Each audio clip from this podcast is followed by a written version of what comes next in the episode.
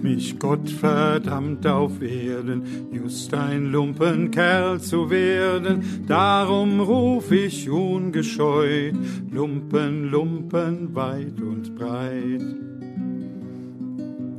Lumpen, Lumpen, bringt mir Lumpen, ungewaschen, ungekrumpen, Königskleider gold bestickt, Bettlerröcke ungepflickt.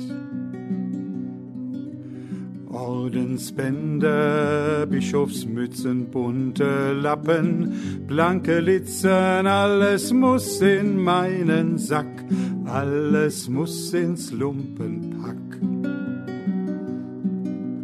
Tuch von wild und zahmen Böcken, schwarz und weißen Pfaffenröcken, jüngst vom Weihrauch noch umdampft, morgen wird es eingestampft.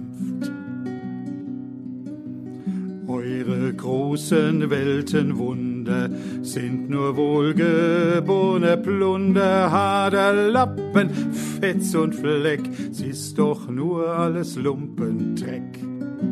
Fort mit Samt und Seidenlappen, fort mit Prunk und Narrenkappen, fort mit Weihrauch, Schwert und Dampf, vorwärts in den Lumpenstampf.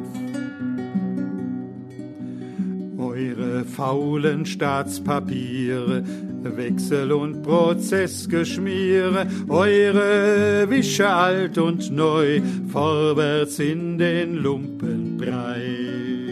Eure Rechte von Halunken, eingestampft mit Stiel und Strunken, eingestampft mit Lump und Laus, wird ja doch nichts Besseres draus, wird ja doch nichts Besseres draus, doch nichts Besseres draus. Im Rahmen der sozialen Proteste kam es im Mai 1848 allerdings auch zu antijüdischen Aktionen. So berichtet der Alzheimer Rabbiner Dr. Samuel Adler im Mai in einem Zeitungsartikel, eine aufrührerische Rotte habe verkündet, mit Gewalt bei den reichen Juden zu beginnen und mit den reichen Christen fortzufahren. Im September gab es erneut Unruhen in Frankfurt am Tagungsort des Parlaments. Grund war der Friedensvertrag von Malmö zwischen Preußen und Dänemark, der mehrheitlich in der Nationalversammlung abgelehnt worden war.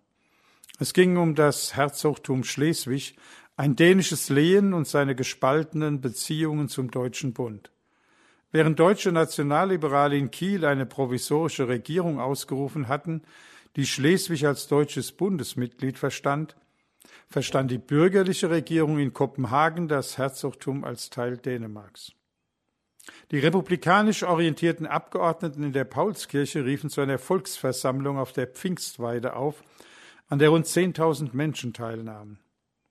Zunächst beschloss man einen Austritt der republikanischen Linken, wegen ihrer Platzierung im Parlament so genannt, aus der Nationalversammlung, nahm das aber wieder zurück, um die Bewegung insgesamt nicht zu spalten. Das enttäuschte viele Demokraten, vor allen Dingen aber auch Handwerker und Arbeiter, die einen bewaffneten Aufstand vorbereiteten. Es begann ein Barrikadenkampf auf der Zeil. Zwei Abgeordnete der rechten Mitte wurden getötet. Der Aufstand wurde von preußischen und österreichischen Bundestruppen aus der Festung Mainz niedergeschlagen, die von der konstitutionellen Mehrheit zu Hilfe gerufen worden waren. Das Symbol dieses Aufstands war die rote Fahne, die bereits seit der französischen Julirevolution und erneut im Juni 1848 in Paris als Zeichen für eine demokratische und soziale Republik genutzt worden war. In Köln hisste man sie schon im April 1848 seitens der Demokraten. Auch in Alzey setzten die örtlichen Demokraten um die Gebrüder Haas eine rote Fahne aufs Dach des Rathauses. Aber es gab auch auf Seiten der Demokraten warnende Stimmen zu den Septemberunruhen, so von Ludwig Bamberger. Andererseits gab es beispielsweise in Alzey gemeinsame Versammlungen von konstitutionellen Liberalen und republikanischen Demokraten. In Wien folgten die Oktoberunruhen, in deren Verlauf der bekannte Abgeordnete Robert Blum standrechtlich von der Reaktion erschossen wurde. Das alles ist der Hintergrund von Freilichgrads Lied Trotz alledem, das im Juni 1848 von ihm bearbeitet und danach als Trotzlied der Demokraten vielerorts gesungen wurde. Und zwar auf die Melodie eines Liedes des schottischen Dichters Robert Burns aus dem Jahr 1795, die ihrerseits auf den Tanz Lady Mackintosh's Reel zurückgeht.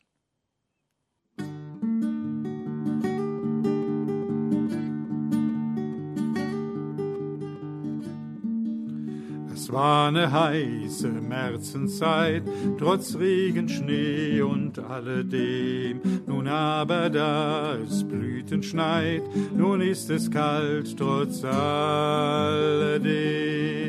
Trotz alledem und alledem, trotz Wien, Berlin und alledem, ein schnöder, scharfer Winterwind durchfröstelt uns trotz alledem.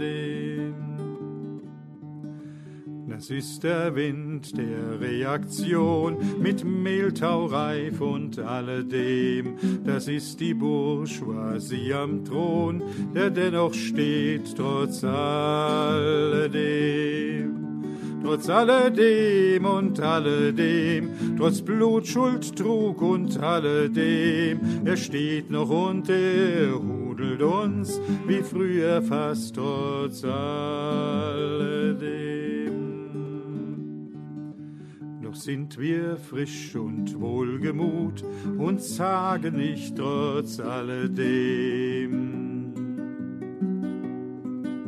In tiefer Brust des Zornes Glut, die hält uns warm trotz alledem trotz alledem und alledem, es gilt uns gleich trotz alledem, wir schütteln uns ein, Gas gewinnt, doch weiter nichts trotz alledem. Und wenn der Reichstag sich blamiert, professorenhaft, trotz alledem. Und wenn der Teufel reagiert mit Huf und Horn, trotz alledem. Trotz alledem und alledem, es kommt dazu, trotz alledem, dass rings der Mensch die Bruderhand dem Menschen reicht, trotz alledem.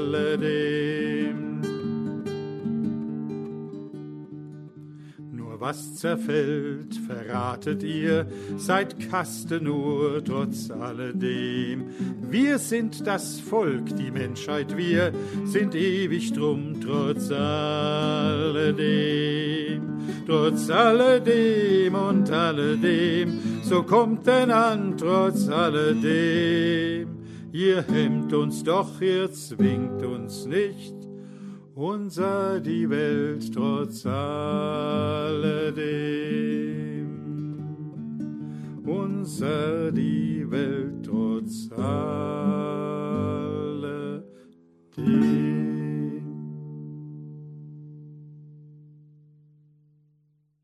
Während die Nationalversammlung in der Paulskirche über eine Verfassung für einen deutschen Staat beriet, hatte sich die Reaktion des Fürstenbundes nach dem ersten Schrecken im Frühjahr neu formiert und verfügte über mehr Finanzen, Verwaltungsstrukturen und vor allem das Militär. Nicht von ungefähr war von Liberalen wie von Demokraten daher die Volksbewaffnung ursprünglich eingefordert worden, mancherorts sogar die Auflösung stehender Heere, und es wurden Bürgerwehren gegründet. Ein von der Nationalversammlung mit Mehrheit beschlossenes Bürgerwehrgesetz schuf die rechtliche Voraussetzung dafür. Die 1848 auf kommunaler Ebene in Rheinhessen gegründeten Bürgerwehren waren und blieben auch 1849 unterfinanziert und im Vergleich zu den stehenden Heeren der Fürsten schwach mit Waffen ausgestattet. Im Parlament bildeten sich Fraktionen von rechts bis links, Begriffe, die ja auch heute noch benutzt werden. Rechts organisierten sich die konservativen Anhänger der Monarchie, links die demokratischen Befürworter einer Republik, zu der die Mehrheit der pfälzischen und alle rheinhessischen Abgeordneten gehörten. Die größte Fraktion aber waren die Liberalen in der Mitte, die eine konstitutionelle Monarchie anstrebten. Ihr Wortführer war Heinrich von Gagern, gleichzeitig Präsident der Nationalversammlung. Der Machtverlust der Parlamente begann, nachdem die Septemberunruhen in Frankfurt und der Oktoberaufstand der Demokraten in Wien mit Militärgewalt niedergeschlagen worden waren. Im Dezember wurde in Berlin von Seiten der Monarchie das gewählte Parlament Preußens aufgelöst. Als die Liberalen nach dem mehrheitlichen Beschluss der Verfassung in der Nationalversammlung vom 28. März 1849 dem preußischen König Friedrich Wilhelm IV. Kaiserkrone auf Basis dieser Konstitution am 3. April antrugen, lehnte er ab und erkannte damit die Volkssouveränität nicht an. In einem internen Brief vom Dezember 48 hatte er bereits formuliert, einen solchen imaginären Reif aus Dreck und Letten gebacken soll ein legitimer König von Preußen sich gefallen lassen?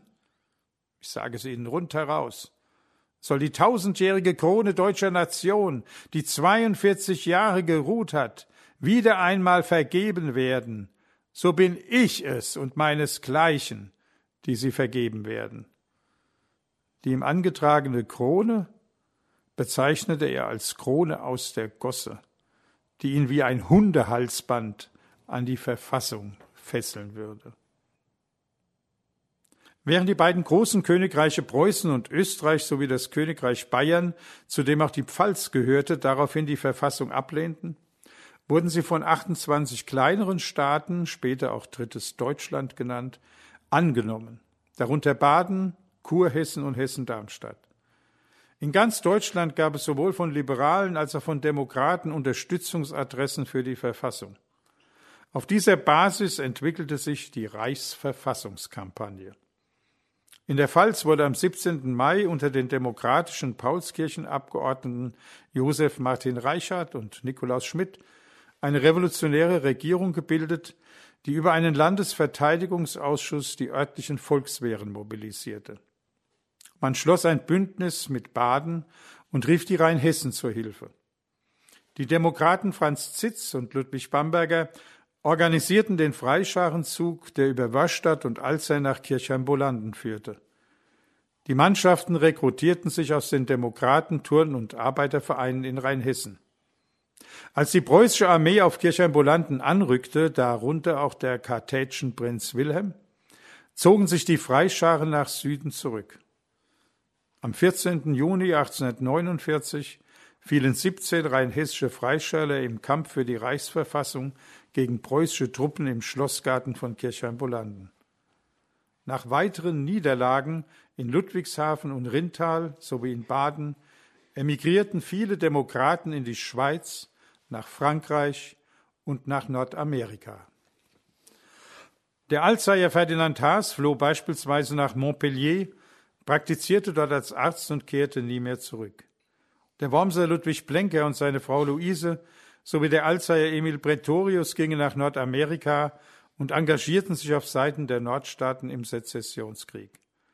Auch Reichard und Schmidt flohen nach Nordamerika und gaben 1850 in Philadelphia gemeinsam die deutschsprachige Zeitung der Volksvertreter heraus. Ludwig Bamberger ging nach Amsterdam, London und Paris, arbeitete als Bankier und kehrte erst nach der Amnestie von 1866 zurück, um sich als Abgeordneter der Nationalliberalen zu engagieren. Von 1873 bis 1893 war er Reichstagsabgeordneter des Wahlkreises Bingen-Alzey. In ihrer Heimat verbliebene Demokraten wie der evangelische Pfarrer und Landtagsabgeordnete Balthasar Matti wurden 1850 in Mainz wegen Hochverrat angeklagt, aber durch das Geschworenengericht, eine Errungenschaft des Code Zivil, freigesprochen. Trotzdem kam es für ihn zu einem Berufsverbot durch die hessische Landeskirche. Den Schmerz der Niederlage, den Schmerz des Exils, den viele empfunden und erlitten haben, hat der in Paris lebende Heinrich Heine im Oktober 1849 in ein Gedicht gefasst. Zur Erklärung, der Name Flaccus bezieht sich auf einen Römer, dem 212 vor Christus eine Flucht vor Hannibal nach einer Niederlage vorgeworfen wurde. Gelegt hat sich der starke Wind, und wieder Stille wird's daheim. Germania, das große Kind, erfreut sich wieder seiner Weihnachtsbäume. Wir treiben jetzt Familienglück, was höher lockt, das ist von übel. Die Friedensschwalbe kehrt zurück, die einst genistet in des Hauses Giebel. Gemütlich ruhen Wald und Fluss, von sanftem Mondlicht übergossen. Nur manchmal knallt's. Ist das ein Schuss? Es ist vielleicht ein Freund, den man erschossen. Vielleicht mit Waffen in der Hand hat man den Tollkopf angetroffen. Nicht jeder hat so viel Verstand wie Flaccus, der so kühn davongelaufen. Anständ'ge Bestien sind es doch, die ganz honett dich überwunden, doch wir geraten in das Joch von Wölfen, Schweinen und gemeinen Hunden. Das heult und bellt und grunzt, ich kann ertragen kaum den Duft der Siege. Doch still, Poet, das greift dich an. Du bist so krank, und Schweigen wäre Klüge. Das badische Wiegenlied ist ein Lied, in dem eine Kriegerwitwe den Tod des Vaters ihres Kindes beklagt. Es ist entstanden nach der militärischen Niederschlagung der Revolution durch preußische Truppen in Baden. Der Text stammt vom Dichter Ludwig V. Es gibt verschiedene Melodien, unter anderem Maikäfer flieg von Johann Friedrich Reichert.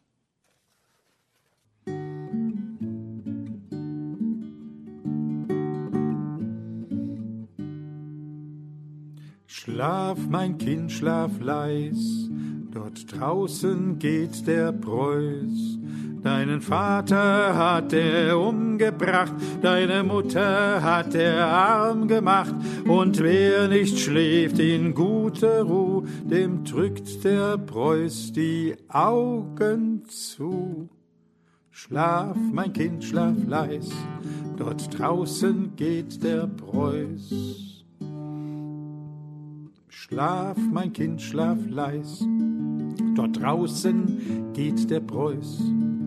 Der Preuß hat eine blutge Hand, die streckt er übers badische Land, und alle müssen stille sein, als wie dein Vater unterm Stein. Schlaf, mein Kind, schlaf leis, dort draußen geht der Preuß. Schlaf, mein Kind, schlaf leis, dort draußen geht der Preuß zu Rastatt auf der Schanz, da spielt er auf zum Tanz, da spielt er auf mit Pulver und Blei, so macht er alle Badener frei. Schlaf, mein Kind, schlaf leis, dort draußen geht der Preuß. Schlaf, mein Kind, schlaf leis, dort draußen geht der Preuß. Gott aber weiß, wie lang er geht, bis dass die Freiheit aufersteht. Und wo dein Vater liegt, mein Schatz, da hat noch mancher Preuße Platz. Schrei, mein Kindlein, schreis, dort draußen liegt der Preuß. Ludwig Kalisch, der nach Paris und London ins Exil ging und dort als Korrespondent für deutsche Zeitungen zu wirken begann, resümierte 1849 zur Märzrevolution und ihren Folgen. Die Majorität der Nationalversammlung, jene Beamten, Militär und Pfaffenschar, erhob ihr siegreiches Haupt und arbeitete unermüdlich dem alten Regiment in die Hand. Die Linke, die eben auch wenig politischen Scharfsinn verriet, wurde völlig von der Majorität tyrannisiert und mattgesetzt. Und die ganze Versammlung, die schon im Mai 1848 keinen großartigen, bewältigenden Eindruck hervorzubringen vermochte, hatte jetzt das Ansehen einer Gesellschaft, die keinen anderen Zweck hat, als dialektische Prozesse durchzuführen. Als ich nach der verhängnisvollen Septemberkatastrophe die Paulskirche wieder besuchte, glaubte ich einem Disputatorium beizuwohnen, wo man mit Worten streitet, aber doch im Voraus weiß, wer Recht behalten müsse. Indessen hat die Versammlung das große, wenn auch negative Verdienst, dass durch sie gar viele Autoritäten ihrer falschen Glorie beraubt, dass gar vielen Heuchlern die früher ihre heiße Liebe zum Volk versichert, die Maske vom Gesicht gerissen wurde. Das Volk hat wenigstens durch diese Versammlung gelernt, künftig misstrauisch zu sein und nicht wie früher hohle Phrasen mit aufopfernden Taten zu verwechseln. Ob das Volk diese Glorie damals verdient hat und auch später, sei es bei der Reichsgründung 1870-71, beim Ausbruch des Ersten Weltkriegs 1914 oder beim Aufstieg des Nationalsozialismus 1933, ist zumindest diskutabel. Immerhin blieb der republikanische Gedanke auch nach der Niederlage populär im Linksrheinischen. So wird das Lied von der Freien Republik, das der Frankfurter Autor und Hambacher Johann Wilhelm Sauerwein nach dem Frankfurter Wachensturm 1833 gedichtet hatte, wieder aufgegriffen. Die wegen dieser nach Hambacher Revolte zu langen Haftstrafen verurteilten Studenten, von denen ein Teil aus der Haft fliehen konnte, waren sein Thema mit der Strophe Wenn die Leute fragen, wo ist Absalom, so dürft ihr wohl sagen, oh, er hänget schon, er hängt an keinem Baume, er hängt an keinem Strick, sondern an dem Traume der freien Republik. Der biblische Absalom hatte gegen seinen Vater König David rebelliert und wurde im Kampf getötet, als er auf der Flucht mit seinen langen Haaren in einer Baumkrone hängen blieb. Nach dem gescheiterten Aufstand und der Republikausrufung in Konstanz vom April 48 und der Flucht Heckers in die USA entstand als Variation davon das Heckerlied. Wenn die Leute fragen, lebt der Hacker noch, könnt ihr ihnen sagen, ja, er lebet noch. Er hängt an keinem Baume, er hängt an keinem Strick, er hängt nur an dem Traume der deutschen Republik. Gebet nur ihr Großen euren Purpur her, das gibt rote Hosen für der Freiheit her, ja 33 Jahre währt die Knechtschaft schon. Nieder mit den Hunden von der Reaktion. Das Heckerlied wurde die Erkennungsmelodie der Demokraten im 19. Jahrhundert. So wurde es bei der 50-Jahr-Feier der Märzrevolution angestimmt, welche die linksliberale DVP 1898 in Frankfurt organisiert hatte. Der Alzheimer Verleger Karl Julius Pretorius hatte als Kämpfer des Jahres 1849 in einem Grußwort eingeladen, den Opfern des Standrechts und des Exils ein stilles Gedenken zu weihen. Das Heckerlied von 1848 hatte aber auch andere Quellen als den Text von Sauerwein. Es knüpfte auch an die Gewalt der französischen Revolution an. Schmiert die Guillotine mit Tyrannenfett, reißt die Konkubine aus des Pfaffenbett. Fürstenblut muss fließen, fließen Stiefel dick, und daraus ersprießen die rote Republik. Rot deutet auf die Jakobiner und ihre Terreur in Paris, die Farbe der phrygischen Mütze aber auch auf die rote Fahne der Julirevolution von 1830. Diese Gewaltfantasien wurden in der Weimarer Republik nicht nur von der radikalen Linken, der KPD, aufgegriffen, sondern auch von der radikalen Rechten, NSDAP und SA, und antisemitisch gegen die Republik umgetextet.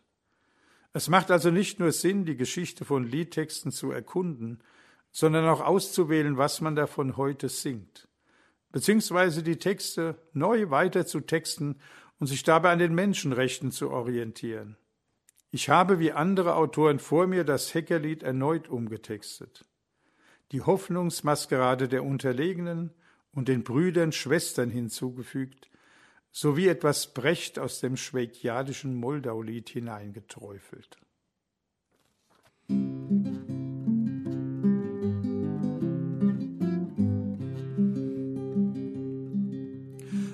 Leute fragen, lebt der Hecker noch? Könnt ihr ihnen sagen, ja, er lebt noch. Er hängt an keinem Baume und er hängt an keinem Strick. Er hängt nur an dem Traume von der Deutschen Republik. Er hängt an keinem Baume und er hängt an keinem Strick. Er hängt nur an dem Traume von der Deutschen Republik. Ist er emigriert oder auch maskiert? Wird er vorgeführt oder schikaniert? Einmal kommt die Stunde, Freiheitstraum erwacht.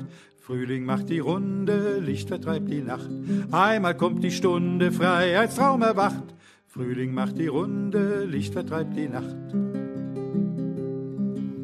Brüder, kommt und Schwestern, nehmt euch an der Hand. Winterzeit war gestern, jetzt blüht alles Land. Lust hängt in den Bäumen, Lust an ich und du.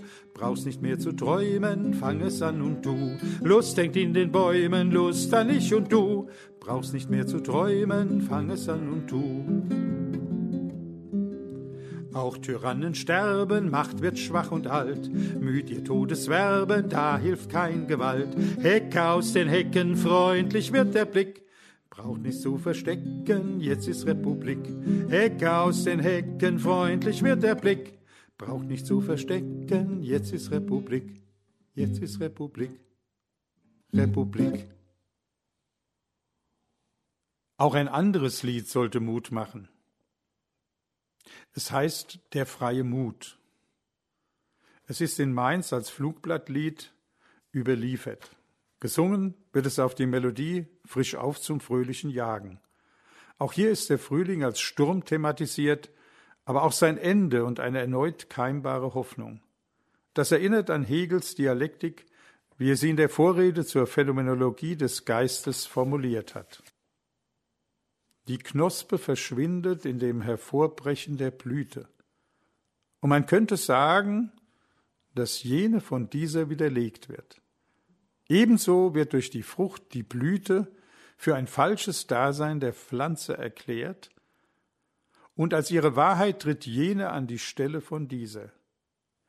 Diese Formen unterscheiden sich nicht nur, sondern verdrängen sich auch als unverträglich miteinander aber ihre flüssige Natur macht sie zugleich zu Momenten der organischen Einheit, worin sie sich nicht nur nicht widerstreiten, sondern eins so notwendiger als das andere ist, und diese gleiche Notwendigkeit macht erst das Leben des Ganzen aus.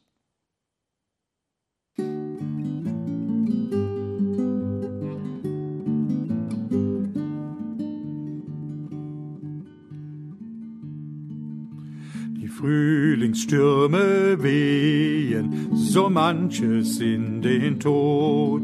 Viel Blumen sind zertreten, was blühten sie so rot? Viel Lerchen sind vertrieben, was sangen sie so gut? Doch eins ist uns geblieben, das ist der freie Mut. Schlägt man nicht in Bande, eins strahlt in voller Zier und fliegt noch durch die Lande als siegendes Panier.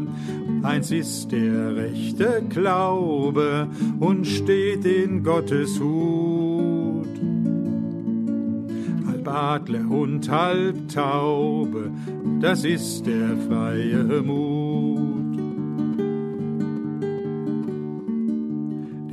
Den Männerseelen, der bis zum Tode ficht. Den kann das Unglück stehlen, doch es besiegt ihn nicht. Die Freiheit kann man ketten und töten ihre Brut. Doch eines wird sie retten, das ist der freie Mut. Stern in dunklen Nächten und unsere Hoffnung Stern. Dich kann kein Zwingherr ächten, du stehst der Erde fern. Nicht in den Himmel reichen kann die vermessene Wut. Sie bricht die heilgen Eichen, doch dich nicht freier Mut.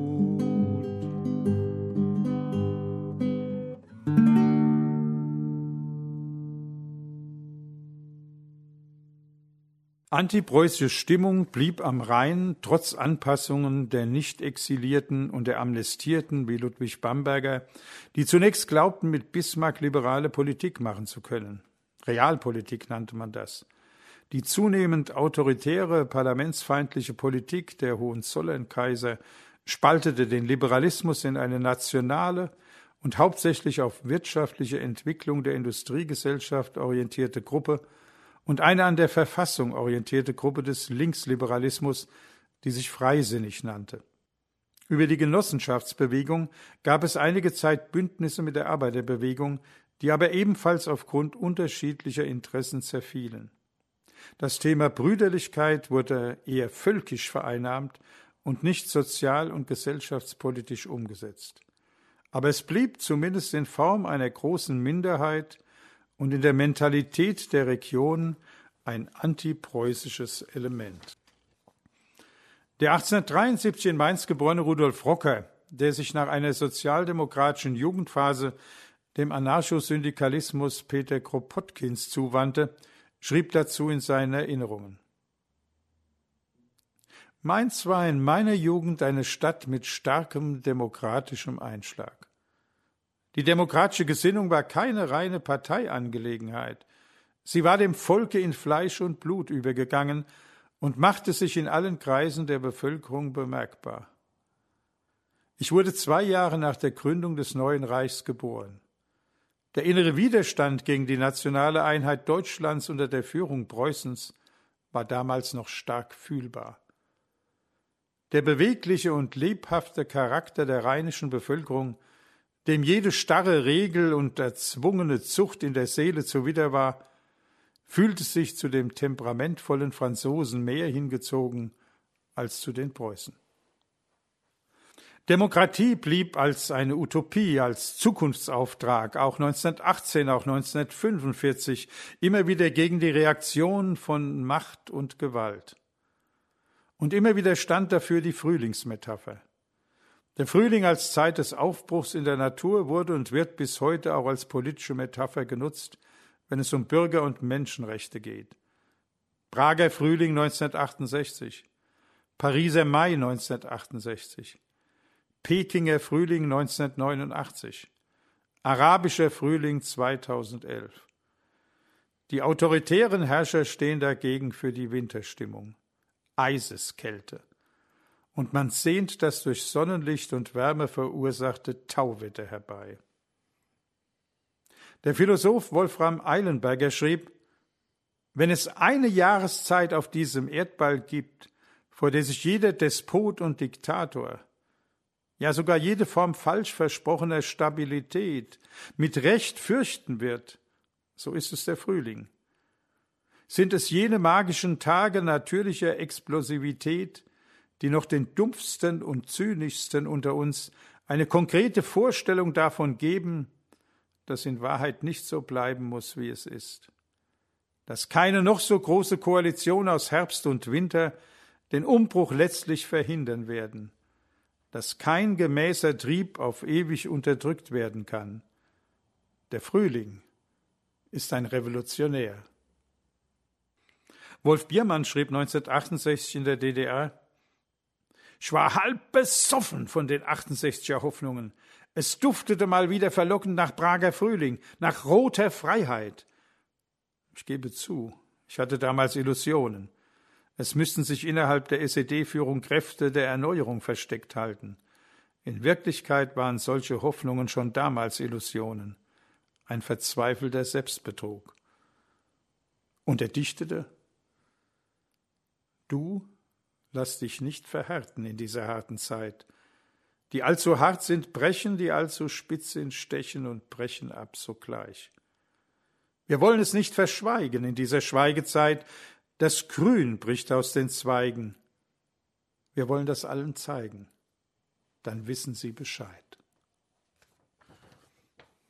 Im Folk Revival der 1970er und 1980er Jahre wurde ein Lied vom Winteraustreiben beliebt, das 1541 bereits durch ein Flugblattlied Martin Luthers eine politische Variante erhalten hatte.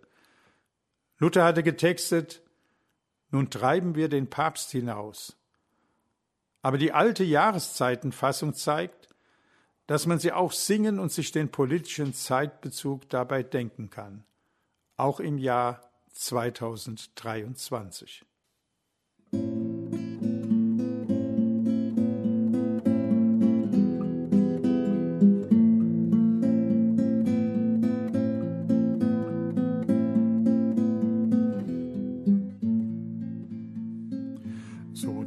treiben wir den Winter aus, unsere Stadt zum Tor hinaus, mit sein Betrug und Listen, den rechten Antichristen.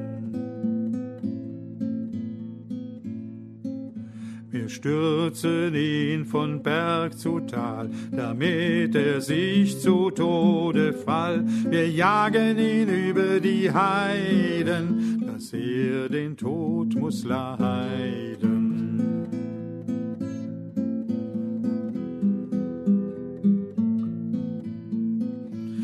stürzen ihn von Berg zu Tal, damit er sich zu Tode fall und uns nicht mehr betrüge durch falsche Lehr und Lüge.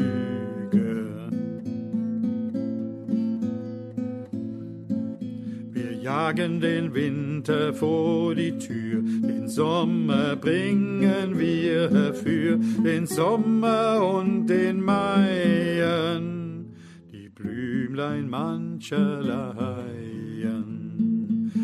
Sommer und den Maien, die Blümlein mancherleien.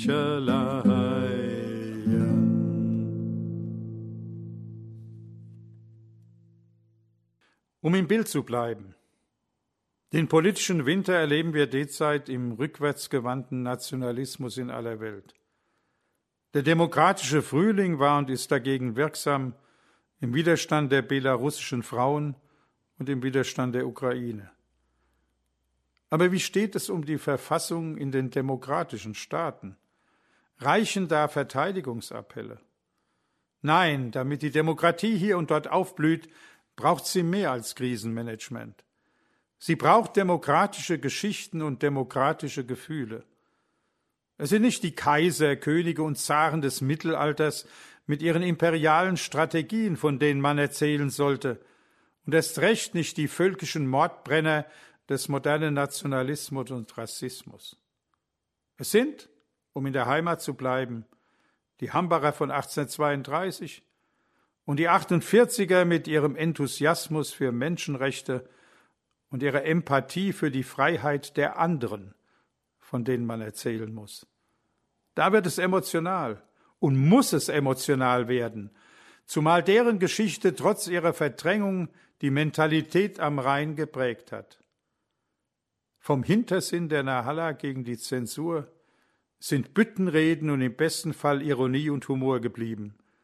Dazu die Erfahrung der europäischen Völkermühle, die fünf gerade sein lässt, wenn's drauf ankommt, also menschlich bleibt. Probleme situativ löst. All das spricht für mehr offene Räume von Dialog, Begegnung und Teilhabe ganz unten in den Gemeinden, damit Bewegung in die Verfassung kommt. Was machen wir heute aus frühlingshaften Hoffnungsstimmungen, persönlich und politisch? Da stehen wir alle mittendrin, und ich will da keine Vorschriften von Katheder, Kanzel und Bühne machen.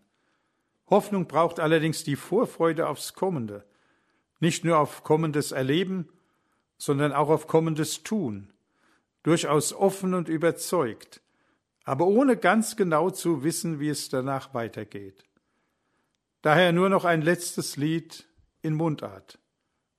Frühlingswärm oder Neudeutsch Frühling is coming home.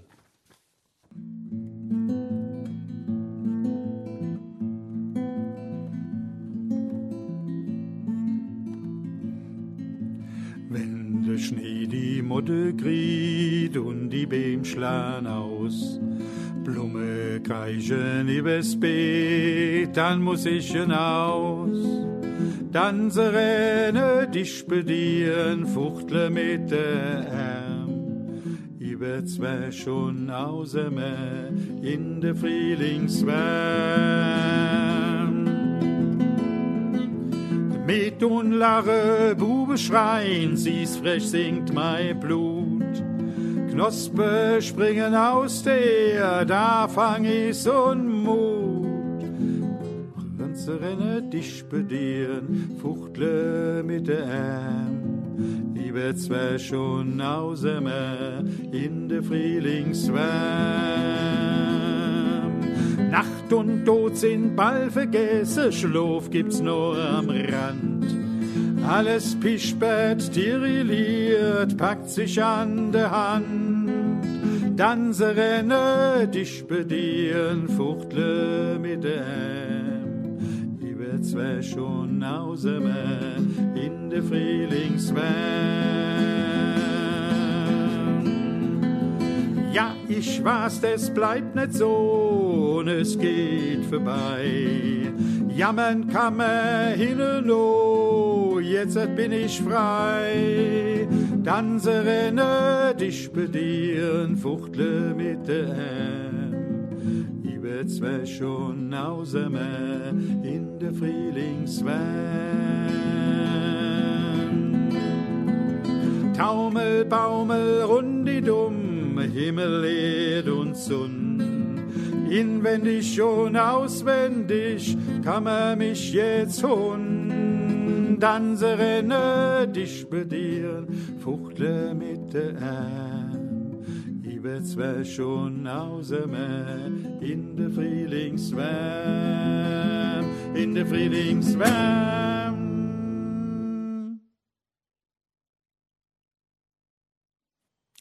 Das war die Folge 35 von podcastliteratur.de. Heute mit einem Programm zum 175. Jubiläum der Revolution von 1848 und ihren Folgen von Volker Gallet. Das bin ich. Herzlichen Dank fürs Zuhören.